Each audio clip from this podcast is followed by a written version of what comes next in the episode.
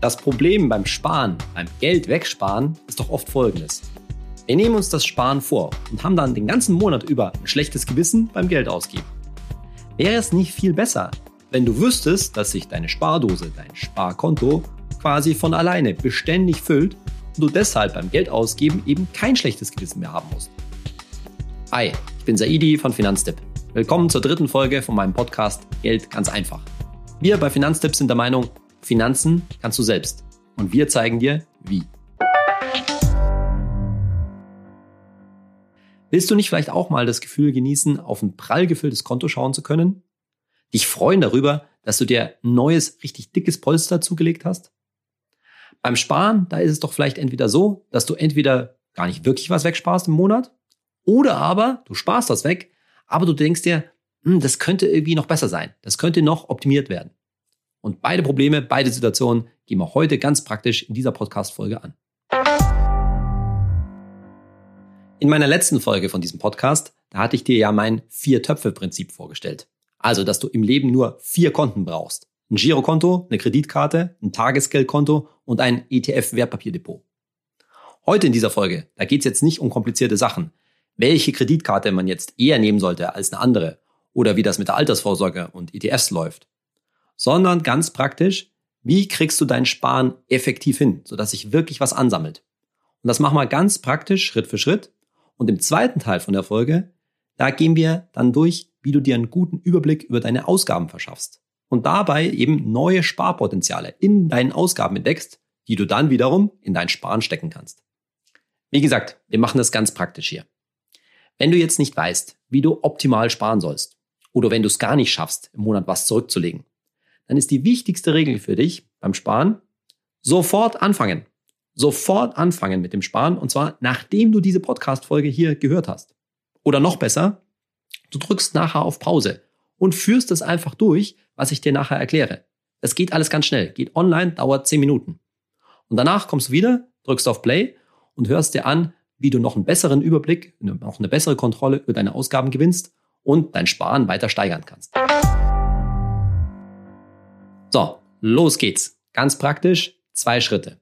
Schritt eins: Hast du schon ein Tagesgeldkonto?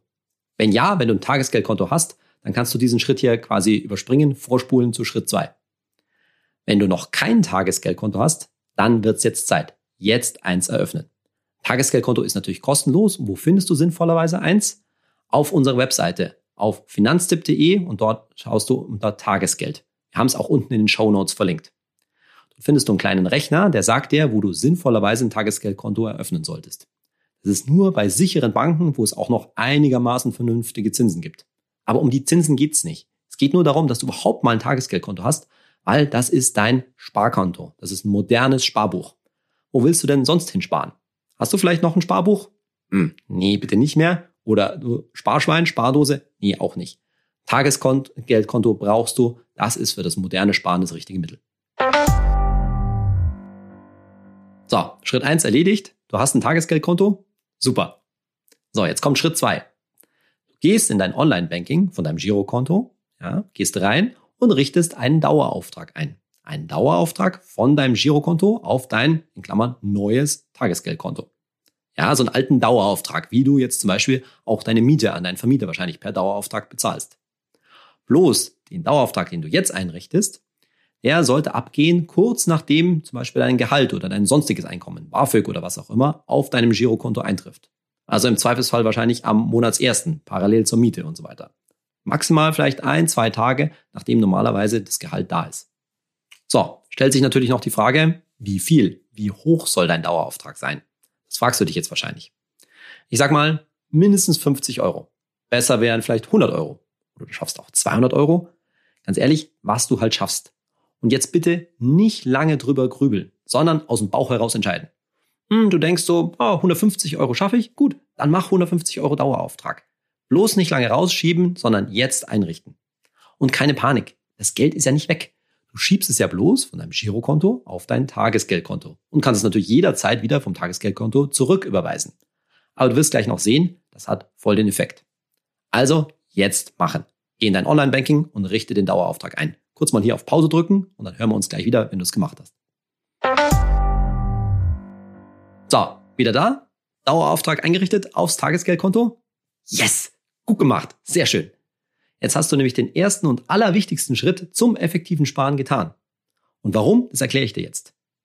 Denn das größte Problem beim Sparen, meiner Erfahrung nach, und das ist bei allen möglichen so kleinen, unangenehmen Dingen, die wir immer vor uns auf, vor uns herschieben, so, das bezeichnet man auch mit dem schönen Fremdwort Prokrastination. Zu Deutsch natürlich nichts anderes als Aufschieberitis. Und die Lösung für solche Sachen, die wir immer vor uns herschieben, ist natürlich einfach machen und nicht nachdenken. Du hast wahrscheinlich auch so eine kleine Stimme im Kopf. Ach ja, das mit dem Sparen, das könnte ich schon mal machen, aber eigentlich habe ich kein Geld dafür. Oder du sagst dir, hm, ich müsste mir jetzt erstmal ausrechnen, was kann ich eigentlich monatlich zurücklegen? Ja, wie hoch sind meine Ausgaben? Oder du denkst dir, ja, ist schon gut, was der Saidi dir erzählt, aber ich habe ja viele verschiedene Verträge und die müsste ich erstmal optimieren, um dann mehr sparen zu können. Ganz ehrlich, bla bla bla bla. Das mag ja grundsätzlich alles richtig sein, aber das funktioniert halt in unserem Kopf mit dieser kleinen Stimme super als super Selbstausreden, die uns eben vom Sparen abhalten. Wenn das wirklich so funktionieren würde, wieso hast du denn nicht längst den Dauerauftrag schon eingerichtet gehabt? Oder ehrlich gesagt, warum hörst du überhaupt dir diese Podcast-Folge hier an, wenn das mit dem Sparen schon geklappt hätte? Merkst du was? Einfach machen. Und das hast du hoffentlich jetzt gerade geschafft. Das mit dem Ausgaben senken, das ist natürlich grundsätzlich schon richtig. Und das schauen wir uns, wie gesagt, nachher noch ein bisschen genauer an. Aber um erstmal überhaupt was wegzusparen, auf die Seite zu kriegen, ist es eben nicht notwendig, erstmal die Ausgaben zu senken, sondern erstmal diesen Dauerauftrag einzurichten. Denn der Dauerauftrag hat folgenden Sinn.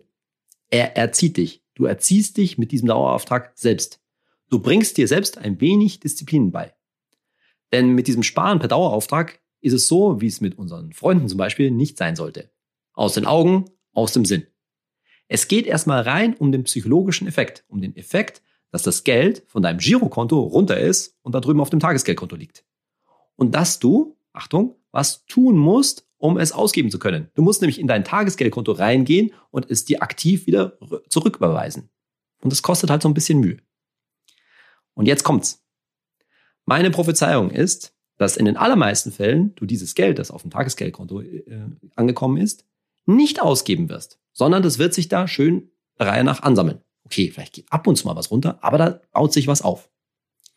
Vielleicht erinnerst du dich noch an Steffi, eine ehemalige Kommilitonin von mir aus meiner allerersten Eröffnungsfolge.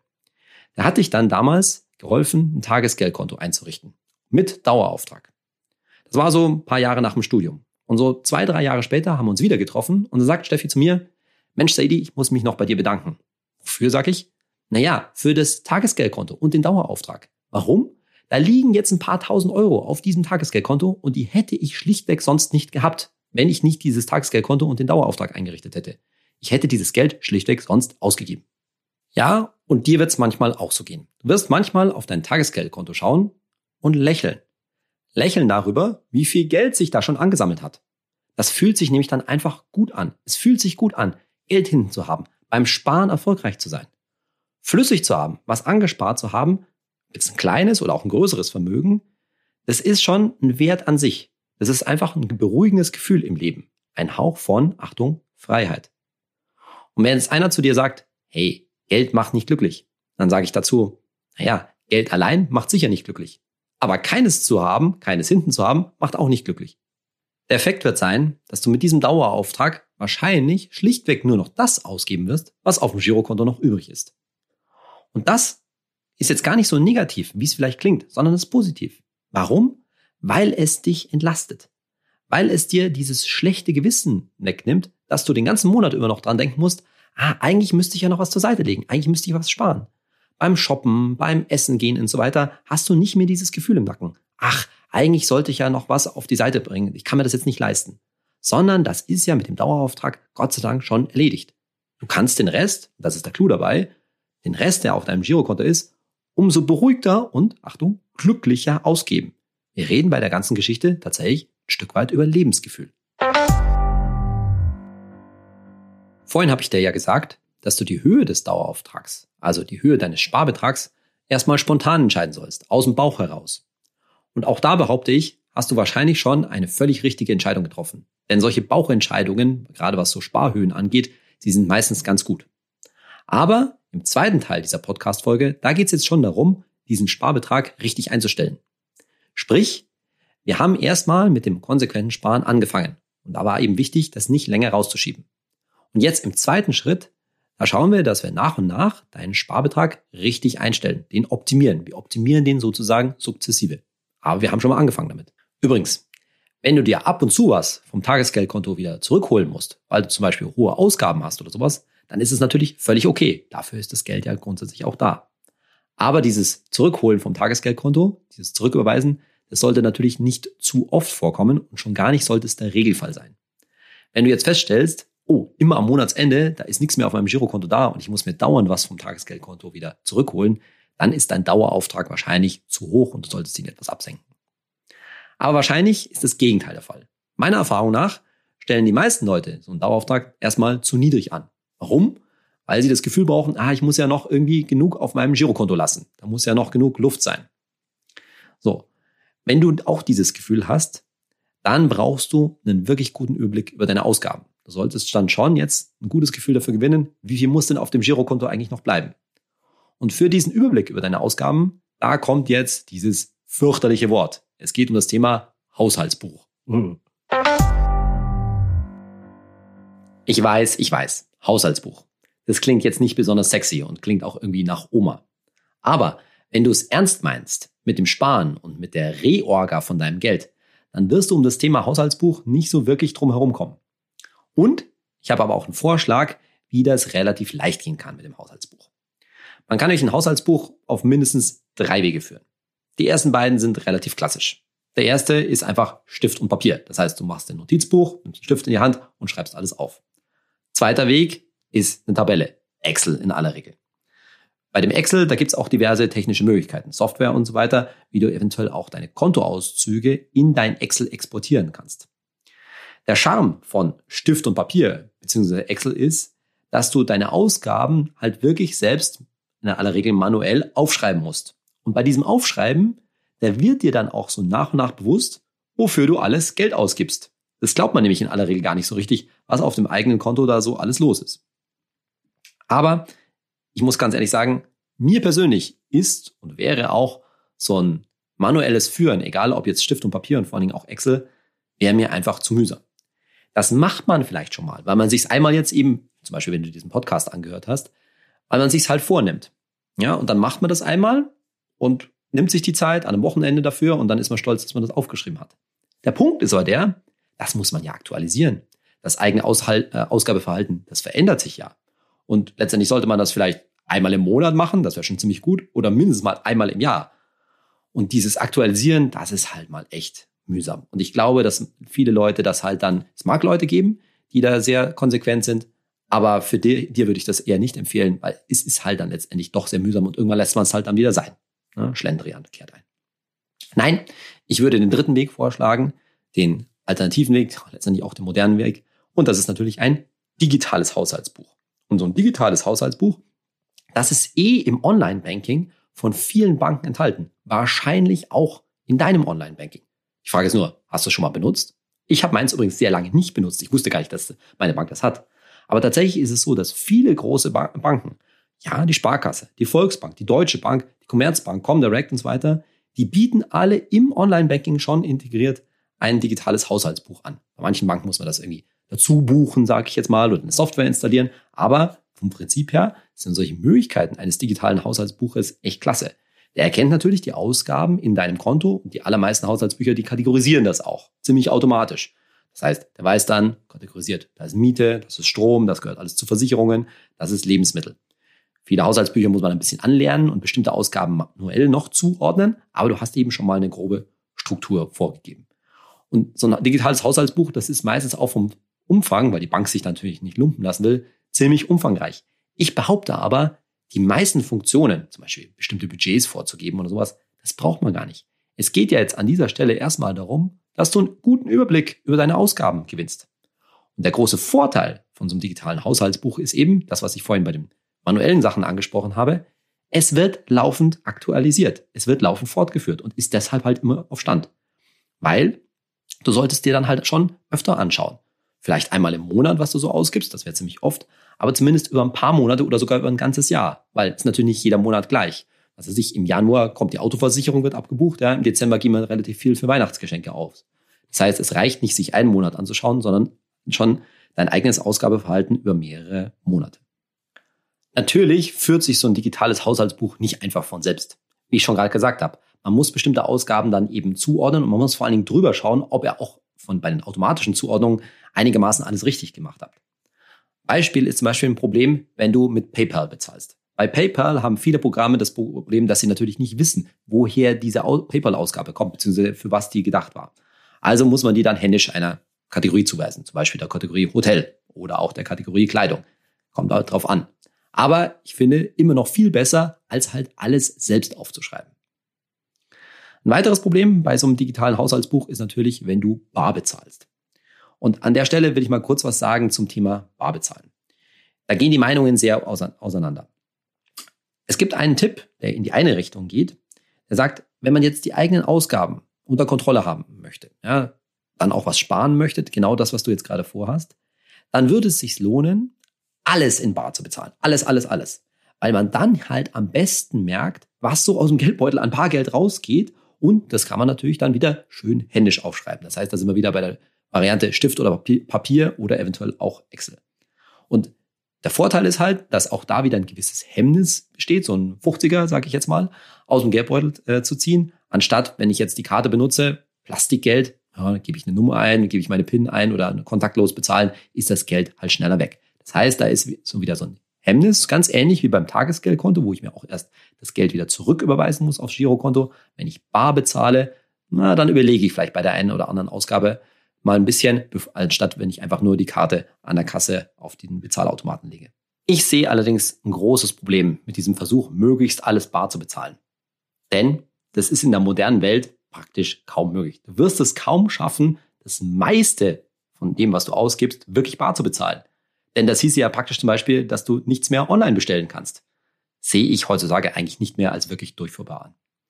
Und deswegen schlage ich dir genau den gegenteiligen Weg vor. Zahl so wenig wie möglich bar. Zahl möglichst alles bargeldlos. Warum? Weil dann nämlich dein digitaler Freund, dein digitales Haushaltsbuch viel besser arbeiten kann. Das kann dann die ganzen Ausgaben, die online passieren, eben ziemlich gut in Kategorien im Konto zuweisen. Und wenn du dann noch Barausgaben hast, die kannst du im digitalen Haushaltsbuch in aller Regel trotzdem erfassen. Ist ein bisschen mühsam, geht schon und wird man wahrscheinlich auch nicht perfekt machen. Und deshalb nochmal das Argument, zahl doch so viel wie möglich Bargeld los, um das dann eben zuordnen zu können. Der Punkt ist doch, klar, wir wollen weniger Geld ausgeben, aber das funktioniert nicht darüber, möglichst viel Bar zu bezahlen, sondern es funktioniert darüber, dass du dir anhand deines digitalen Haushaltsbuchs bewusst machst, wofür du Geld ausgibst und dann auch effektive Sparmöglichkeiten einsetzt. Da kommen wir gleich noch drauf. Der wichtigste Punkt bei dem ganzen Thema digitales Haushaltsbuch ist, sich damit zu beschäftigen. Wenn du das einsetzt, musst du leider auch die Bereitschaft mitbringen, dich da ein wenig reinzufuchsen. Die Programme sind in aller Regel gut gemacht, gerade auch von den großen Banken, die helfen schon. Aber natürlich ist es nicht alles selbsterklärend. Das digitale Haushaltsbuch wird dir jetzt nicht sagen, hm, guck doch mal, diese Ausgabe ist komplett unnötig, die könntest du dir sparen. Nein, man muss sich in die Kategorien da schon ein bisschen einarbeiten und verstehen, wie das Programm das jeweils auch zuordnet. Und eine wichtige Unterscheidung, und da helfen die Programme in aller Regel eben, ist die Unterscheidung zwischen letztendlich Fixkosten, zwischen regelmäßigen Ausgaben und variablen Ausgaben, die also auch in der Höhe unterschiedlich anfallen und auch zu unterschiedlichen Zeitpunkten. Ich würde immer mit den regelmäßigen Kosten anfangen, mit den Fixkosten. Und da wird man verschiedene Sachen, auf verschiedene Sachen treffen. Zum Beispiel Klassiker, fast vergessene Abos. Besonders beliebt sind so Kosten, Ausgaben, die sich verstecken, die nicht jeden Monat anfallen, sondern zum Beispiel nur alle drei Monate. Das übersieht man da mal leicht. Ne? Also so quartalsweise Abbuchung. Also mal durchforsten und sich dann das genauer anschauen. Und dann frag dich, brauchst du das wirklich alles? Das Abo für irgendeine Zeitschrift, die du vielleicht eh nicht mehr so richtig liest. Oder frag dich mal, in den letzten sechs Monaten, wie oft habe ich da den Streamingdienst X, der da abgebucht wird, wirklich benutzt? Oder das Musikportal Y? Brauche ich das wirklich noch alles? Oder, oh, da ist ja ein Beitrag für ein Fitnessstudio. Hm. Sind wir beim Teufelchen auf der Schulter. Wie oft warst du da in den letzten drei Monaten? Okay, dreimal. Das wäre schon gut, ja. Was ich will dich sagen, lohnt sich das eigentlich? Oder ist es nicht eigentlich viel kostengünstiger und am Ende auch gesünder, wenn du öfter laufen gehst, öfter Radfahren gehst, vielleicht jetzt gerade im Zuge der Corona-Krise? Bei den variablen Ausgaben, da wird es schon ein bisschen schwieriger. Die variablen Ausgaben, die man, wo man halt einmal so Geld ausgibt, das sind auch natürlich auch gerne die Sachen, die man gerne mal bar bezahlt. Und da ist eben mein Argument, schau doch, dass du das vielleicht alles möglichst bargeldlos, also mit der Karte bezahlst. Kontaktfrei ist ja auch in Corona-Zeiten nicht die ganz schlechteste Idee. Und wenn man sich das dann ein bisschen anschaut, dann stößt man vielleicht auch schnell auf einen Tipp, der übrigens in vielen anderen Geldratgebern auch immer wieder gemacht wird. Und zwar Ausgaben für Lebenshaltung und insbesondere Essen und Getränke. Und da ist natürlich ein gerne ein Posten, was gibt man denn so im Restaurant aus oder auch im Café oder was man sich sonst halt schnell mal beim Bäcker oder beim Metzger kauft. Und ich behaupte, dass du wahrscheinlich, kommt natürlich auf dein Verhalten an, aber viele Menschen können sich eine Menge Geld sparen, wenn sie mal öfter was von zu Hause mitbringen würden. Ich bin da auch so. Ich gehe auch gerne mal zum Bäcker, zum Supermarkt gegenüber, kaufe mir dann Mittagessen. Aber eigentlich wäre es total sinnvoll, sich mal öfter was von zu Hause mitzubringen. Da ist viel Sparpotenzial drin.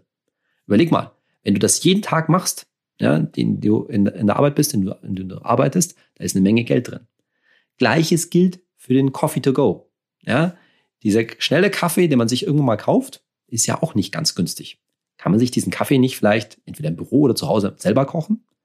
Und dann läppert sich das halt. Also es lohnt sich schon, da mal ein bisschen genauer äh, einzusteigen, vielleicht auch mal den, eine Woche die ganzen Belege aufzuheben, um sich mal zu vergegenwärtigen, was man, wofür man einfach mal so eben nebenbei fünf Euro ausgibt. So, jetzt denkst du dir vielleicht, ja, die Idee ist alles gut und schön, aber das lohnt sich doch nicht. Zwei Euro hier, drei Euro da, fünf Euro da, das läppert sich nicht. Und ob sich das läppert, sage ich. Wir haben das mal durchgerechnet. Sagen wir mal, dadurch, dass du dir was von zu Hause mitbringst, dass du auf den Coffee to go verzichtest und so weiter, einfach mal ein bisschen haushaltest bei deinen Lebenshaltungskosten, schaffst du es, fünf Euro am Tag zu sparen. Ich behaupte, das geht. Anstatt irgendwie acht oder zehn Euro an einem Laden, im Restaurant zu zahlen, entsprechend beim Supermarkt eingekauft, das kann man schon sparen. Fünf Euro am Tag. Macht bei fünf Tagen in der Woche, ich sag mal fünf Tage in der Woche, Wochenende geben wir etwas mehr aus, und fünf Tagen in der Woche sind das 25 Euro gespart in der Woche. Okay, macht 100 Euro im Monat. Hm, das ist jetzt schon ein bisschen eine andere Zahl. 100 Euro im Monat. Das könnte man ja wegsparen. Das könnte ein Teil von deinem Dauerauftrag, ein großer Teil von deinem Dauerauftrag auf dein Tagesgeldkonto sein. Oder du legst es langfristig an. Und genauso haben wir das jetzt hier auch gerechnet. In, meinem, in meiner vorherigen Podcast-Folge hatte ich mal das Thema Wertpapierdepot mit ETFs angelegt, äh, angesprochen. Da kann man langfristig Geld anlegen. Und ja, da sind durchaus ordentliche Renditen drin. Da kommen wir noch dazu im weiteren Verlauf dieses Podcasts. Deswegen haben wir mal gesagt, 100 Euro im Monat legen wir an bei 7 Prozent. Ja, das ist möglich. Nicht garantiert, aber es ist möglich. Was kommt da raus? Vielleicht hast du schon ein Gefühl dafür. Das ist eine ganze Menge. Nach 15 Jahren sind das über 30.000 Euro. Nach 15 Jahren. Und nach 30 Jahren, also wenn wir das als Teil deiner Altersvorsorge denken, die 5 Euro, die du jeden Monat sparst, 100 Euro im Monat, sind das über 110.000 Euro. Über 110.000 Euro. Das dürfte ein nicht ganz unbeträchtlicher Teil deiner Altersvorsorge sein. Also da lohnt sich doch mal, vielleicht zu überprüfen, was man so für Essen und Trinken ausgibt und was da vielleicht 5 Euro am Tag möglich sind oder nicht. Ich gebe zu, es ist natürlich alles ein bisschen mühsam, auch mit dem digitalen Haushaltsbuch, auch wenn das viele Vorteile hat gegenüber der Pen and Paper oder Excel-Variante. Aber jetzt stell dir das mal vor, du hast das gemacht, vom Ziel her denken. Und was passiert denn dann? Du bist sowohl durch deine regelmäßigen Abbuchungen auf deinem Konto durchgegangen und hast da hoffentlich Sparpotenzial entdeckt. Und du bist auch durch deine täglichen kleinen Ausgaben, die du vielleicht normalerweise machst, jetzt dann vielleicht mit Karte, bist du durchgegangen und hast auch da geschaffen, etwas, und zwar nachhaltig einzusparen. Und jetzt kommt ein weiterer wichtiger und für heute abschließender Schritt. Schreib dir auf, was du eingespart hast. Wirklich alles. Auch wenn du es schaffst, 5 Euro am Tag einzusparen. Haben wir gerade gesagt. Nach 30 Jahren sind das über 110.000 Euro. Und natürlich auch, wenn du es schaffst, sag ich mal, ein Abo für 20 Euro vielleicht zu kündigen. Und dann machst du folgendes, wenn du das aufgeschrieben hast, du bist durch dein Haushaltsbuch durch, hast das aufgeschrieben, deine ganzen Ersparnisse, dann gehst du bitte wieder in dein Online-Banking und erhöhst deinen Dauerauftrag auf dein Tagesgeldkonto um genau diesen Betrag. Sagen wir, du hast es geschafft, ein Abo für 20 Euro, dann nochmal 10 Euro an regelmäßigen Aufgaben, Ausgaben zu sparen, dann sind das 30 Euro. Jetzt kann man sagen, 30 Euro ist vielleicht nicht so viel. Für den einen oder anderen ist es vielleicht schon viel. Aber das Schlimme wäre jetzt, diese 30 Euro sozusagen einfach versanden zu lassen. Im Wust deiner sonstigen Ausgaben im Girokonto. Dann sind diese, in deinem Fall wahrscheinlich hart erarbeiteten 30 Euro, die du mittels deines Haushaltsbuches und deiner Ausgabensenkungen optimiert rausgeholt hast, die wären einfach wieder weg. Und deshalb ist es so wichtig. Schreib es dir erstens auf, was du einsparst, 30 Euro in unserem Beispiel. Und dann erhöhst du deinen Dauerauftrag genau um diese 30 Euro.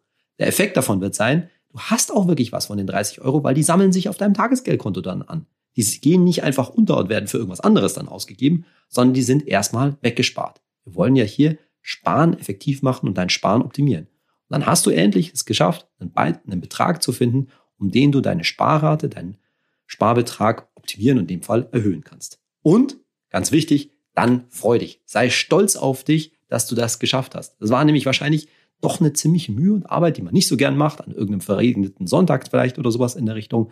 Und wenn du da 30 Euro rausgeholt hast, dann ist es nicht 30 Euro Stundenlohn, sondern die 30 Euro dann hoffentlich jeden Monat. Und bei dem einen oder anderen wird es vielleicht auch viel mehr sein. Vielleicht sind es 100 Euro. Vielleicht sagst du jetzt, hm, Saidi, als du vorhin über regelmäßige Ausgaben gesprochen hast, über die Fixkosten, da bist du über so ein paar Punkte ganz schön schnell hinweggegangen. Gibt es da nicht so Themen wie Handyvertrag, Stromanbieter, Versicherungen und so weiter? Was ist denn damit? Ja, genau. Jetzt sind wir nämlich genau bei unserer nächsten Podcast-Folge. In meiner nächsten Podcast-Folge, da werde ich mit dir genau diese Sachen durchgehen diese ganzen Verträge optimieren. Das ist nämlich auch so ein Kern von Finanztipp. Wir nennen das gerne das Fitnessprogramm. Wir wollen alle diese regelmäßigen Ausgaben, diese Verträge, die du bedienst, fit machen, optimieren. Dass du nicht so viel Geld in den Rachen von viel zu teuren Anbietern schmeißt. Da ist nämlich auch ziemlich viel Musik drin. Wir wollen ja langfristig Vermögen aufbauen für dich. Das ist ja das Fernziel. Und nicht unbeträchtlicher Teil deines Vermögensaufbaus, der steckt wahrscheinlich in diesen Verträgen drin. Denn da können gerne mal 25, 50 oder auch 100 Euro im Monat und damit über 1000 Euro im Jahr drin sein. Und ich werde dir bei jedem einzelnen Vertrag, Handyvertrag, Stromanbieterwechsel und so weiter, auch dazu sagen, nicht nur was da an Einsparungspotenzial drin steckt, sondern wie aufwendig auch der Wechsel ist, also wie viel Zeit du da reinsteckst, sodass du beurteilen kannst, hm, so viel Ersparnis für so viel Zeit. Das kannst du dann beurteilen. Kommen wir zu unserer Rubrik Hey Saidi. Also Finanztipp-Hörer fragen und ich antworte. Und heute geht es um eine Frage von Mel-CBD. Die hat mir auf Instagram geschrieben. Sie schreibt, Hallo Saidi, ich bin zum einen angestellt, zum anderen selbstständig. Das hat zur Folge, dass ich nicht sehr hohes regelmäßiges Einkommen habe, sondern da kommt immer auf einen Schwung viel Geld rein. Wie soll ich das denn da machen mit deinen Daueraufträgen, mit deinen Zahlungsströmen? Wie viel soll ich da wegsparen? Ja, Mel, Gerade wenn man nicht regelmäßig verdient, ist es besonders wichtig, regelmäßig wegzusparen, beziehungsweise von dem, wenn du Geld bekommst, wirklich gut was wegzusparen. Wenn du selbstständig bist, dann solltest du natürlich wahrscheinlich Steuerrücklagen bilden. Das ist dann quasi der geschäftliche, der betriebliche Anteil. Das heißt, du musst gucken, dass alle Kosten und nämlich auch die Steuer für das Gewerbe, das du hast, natürlich gedeckt sind. Aber von dem, was dann übrig bleibt, da ist es sogar besonders wichtig, wenn da, sagen wir jetzt auf einen Schlag, 5.000 oder 6.000 Euro reinkommen, dass man gerade dann gut was zur Seite legt. 20, 25 Prozent, das, was ich in der letzten Podcast-Folge gesagt habe, sind da sicherlich nicht zu viel, eher zu wenig. Also guck, dass du wirklich einen guten Teil von deinen vielleicht auch höheren einmaligen Einnahmen dann auf ein Tagesgeldkonto packst. Und das sollte übrigens auch nicht ein Konto sein, was beim Geschäftskonto dabei ist. Ich würde da immer Geschäftliches und Privates trennen. Und du solltest auch von dem, was nach Abzug von Steuern, was du für die Steuer zurückgeben willst, das, was fürs Private übrig bleibt, da solltest du auch was wegpacken, damit das eben für später auch bleibt und auch natürlich für Dürrezeiten, für Monate, wo dann vielleicht auch mal nichts reinkommt. Wenn du auch Fragen und Anmerkungen zu meinem Podcast hast, dann freue ich mich eben, wenn du mir auf Instagram folgst. Das heißt, unser Instagram-Kanal Finanztipp und dort kannst du unter unseren Posts und so weiter jederzeit gerne eine Frage hinterlassen, am besten unter dem Hashtag Hey Saidi. Oder du schreibst in unser Forum, ins Finanztipp-Forum. Dort gibt es auch ein eigenes Unterforum explizit zu diesem Podcast Geld ganz einfach. In unserer nächsten Folge, wie gesagt, da geht es darum, dass wir die Ausgaben, die du jetzt mit deinem digitalen Haushaltsbuch identifiziert hast, noch weiter optimieren. Da äh, optimieren wir die ganzen regelmäßigen Sachen, die von deinem Konto weggehen und dann kannst du eben noch mehr sparen und deinen Dauerauftrag erhöhen. Ich freue mich schon. Bis zum nächsten Mal, bis zu unserer nächsten Folge.